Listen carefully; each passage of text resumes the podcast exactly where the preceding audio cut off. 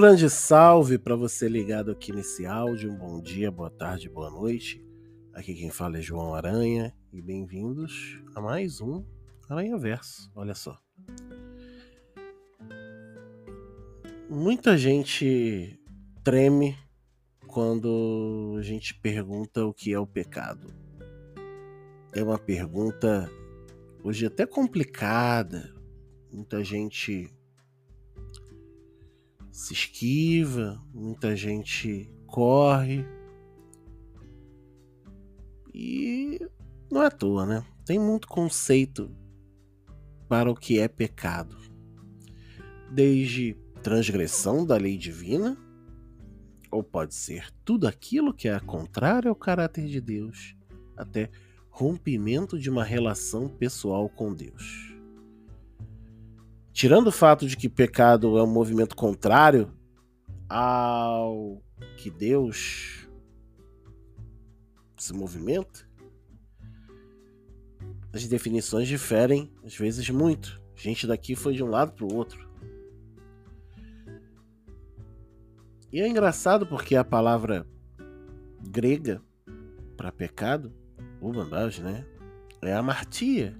Amartia uh, sua origem principal vem da literatura de tragédia e a martia é a situação em que o personagem, a personagem da tragédia, uh, comete um ato que muda toda a situação daquele presente daquele momento é, e começa a causar os problemas, né? É como se fosse aquele aquele engavetamento, né? É a primeira batida é a martia. o cara, o cara frear errado é a martia. E aí começa o a mudança das circunstâncias que é peripécia ou peripécia mesmo, né? Mas a gente sabe que enquanto gente que ri, que chora, que grita, que se cala. A pergunta, na verdade, não é sobre os erros.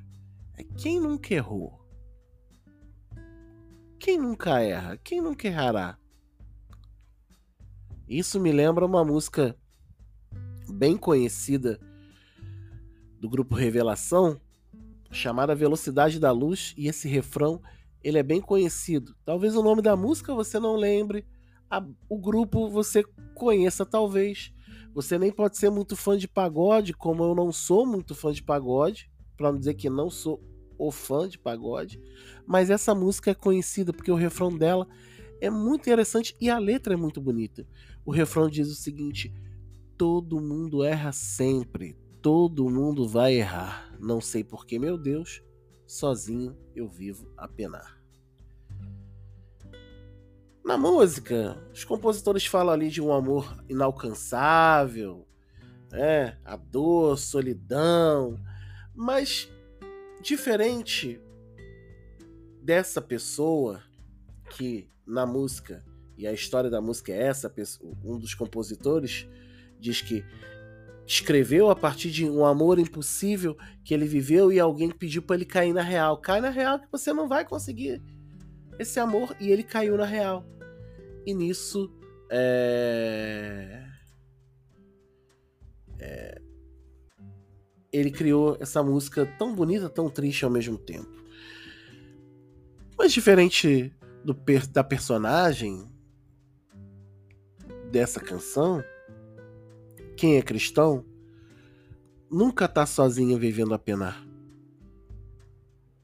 E é muito interessante porque Deus sempre dá um jeito de estar com a gente. Por quê? Não só está com a gente, mas está na gente. E ele muda nossa realidade. E ele nos ensina a ser esse caminho de reconciliação, de perdão, de acolhimento, e esse é um problema muito, muito, muito grande na nossa realidade. Amplamente de, é, influenciado por uma cultura em que a gente não tem paciência. Eu mesmo me pego em situações de impaciência que eu não teria antes. Especialmente paciência com relação a tempo. Lembra daquela frase famigerada estadunidense? Time is money. Tempo é dinheiro? Pois é. Diabolicamente, tempo é dinheiro. E tempo não é vida. Tempo não é cuidado. Tempo não é tempo. Tempo não é desfrutado. E quando Jesus fala sobre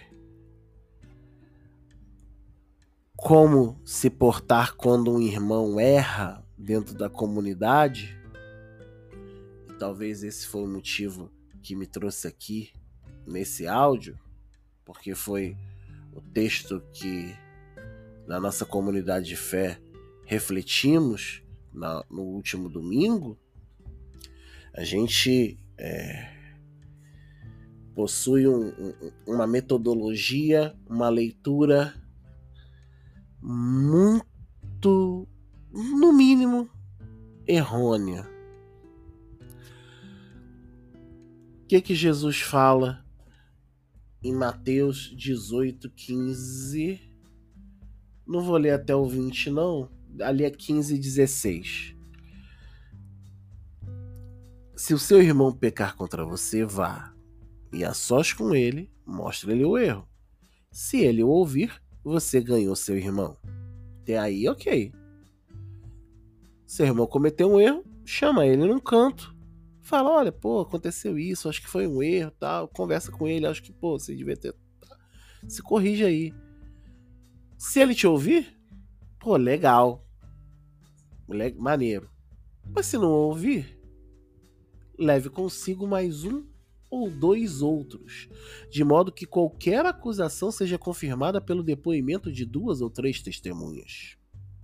Ou seja, chama uns coleguinha em comum, junta ali com ele fala: pô, cara, olha só, a gente viu que aconteceu a situação, pô, já tinha te falado, e chame a atenção do erro. Erro Tá? Um, se ele se recusar a ouvi-los, e aí? Não ouviu você sozinho, não ouviu você com os coleguinhas. Conte a igreja. E se ele se recusar também a igreja, trate-o como pagão ou publicano, ou seja, leva para a comunidade. Peça para a comunidade ajudá-lo nesse processo. Se ele não ouvir, trate-o como pagão ou publicano. E olha que eu já li é, notinha de rodapé de algumas Bíblias, até algumas Bíblias ditas descoladas, que quando fala de trate-o como pagão ou publicano, diz o quê? Quer dizer, exclua a pessoa. Espera aí. Trate-o como pagão publicano no presente, no presente de Jesus. E não está falando para você tra, tratem o pago como um, vocês tratariam um pagão publicano, ou trate-o como vocês tratavam cobradores de impostos no passado.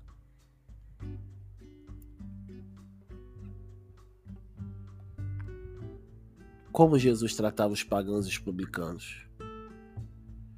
Interessante que o Evangelho de Mateus, em algumas Bíblias, esse trecho bota assim: trate-o como um pagão, como um gentio ou um cobrador de impostos.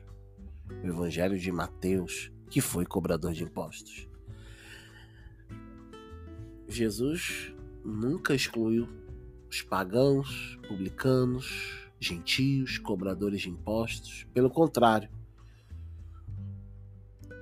entendeu que eles não tinham maturidade de conhecimento para estarem ali é, se corrigindo daquele erro, mas nunca os colocou para fora, nunca os chutou, nunca os expulsou. Se ele quer ir, é uma coisa, mas Jesus nunca expulsa ninguém do seu convívio. E esse trecho ainda fala depois da responsabilidade do, dos apóstolos em cima dessas questões, do acolhimento, e ainda fala que na concordância orem. Ele continua. Mas esse primeiro ponto é muito importante porque a gente vive uma sociedade em que, dentro e fora das comunidades de fé, há, existem processos de exclusão. E aqui eu não estou falando só exclusão por conta da cor da pele, da etnia, da condição financeira. Que são coisas já absurdas por si só. Eu estou falando em relação a cuidar de pessoas que cometem falhas. Todo mundo erra sempre, todo mundo vai errar. Aquele que não tem pecado, atire a primeira pedra. Quem atirou? Você atirou? Eu atirei?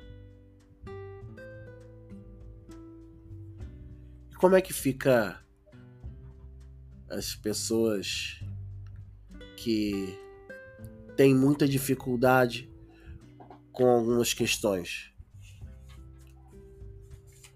Tem pessoas que têm problemas de compulsão sexual. Tem pessoas que têm cleptomania. Tem pessoas que têm é, doenças, patologias que precisam ser tratadas, ser cuidadas e não ser expulsas. Tem gente que não pensa milimetricamente igual, mas é cristã. Pode se conviver perfeitamente, mas não pensa milimetricamente igual. Tá em pecado. E eu também não vou entrar nos malabarismos bíblico-teológicos e nas justificativas sem aprofundamento contextual, histórico, para justificar preconceitos e violências dentro da Bíblia. O ponto aqui é: Jesus nunca excluiu as pessoas porque pecou. Eu tenho consciência do pecado. Eu luto contra ele todo dia.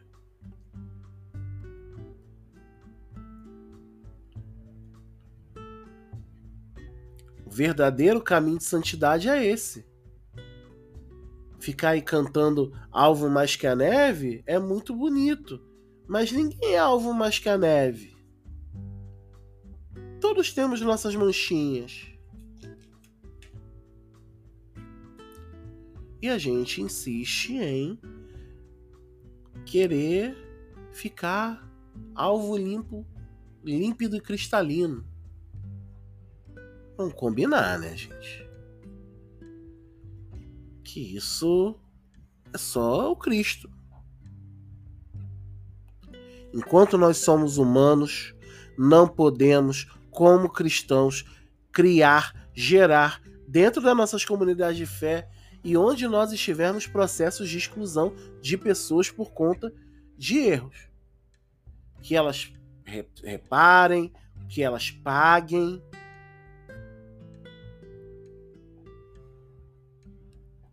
Mas nunca exclusão. Porque quando a gente exclui também, a gente cria um sistema carcerário falido, como é o nosso, que enfia a pessoa na cadeia e não regenera. Muitas vezes torna pior do que entrou. E na maioria absoluta das vezes não é culpa da pessoa que entrou porque roubou, um pão.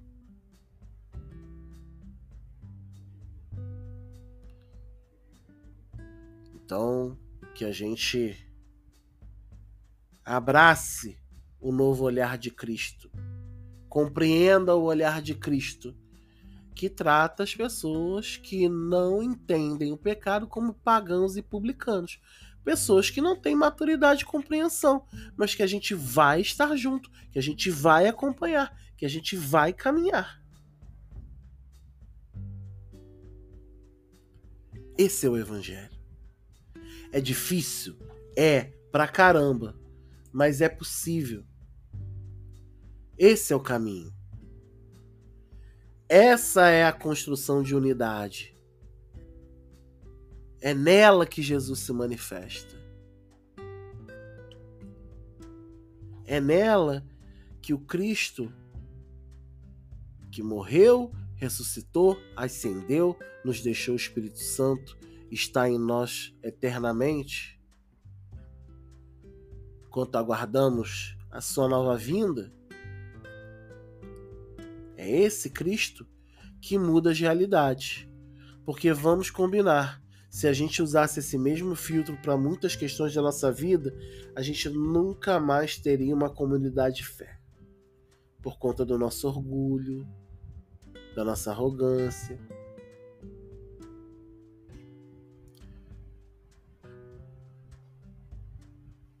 Que a gente abra os braços e reflita a redenção de Cristo que nos redimiu. Que Deus te abençoe na caminhada. Um beijo, um abraço e fui.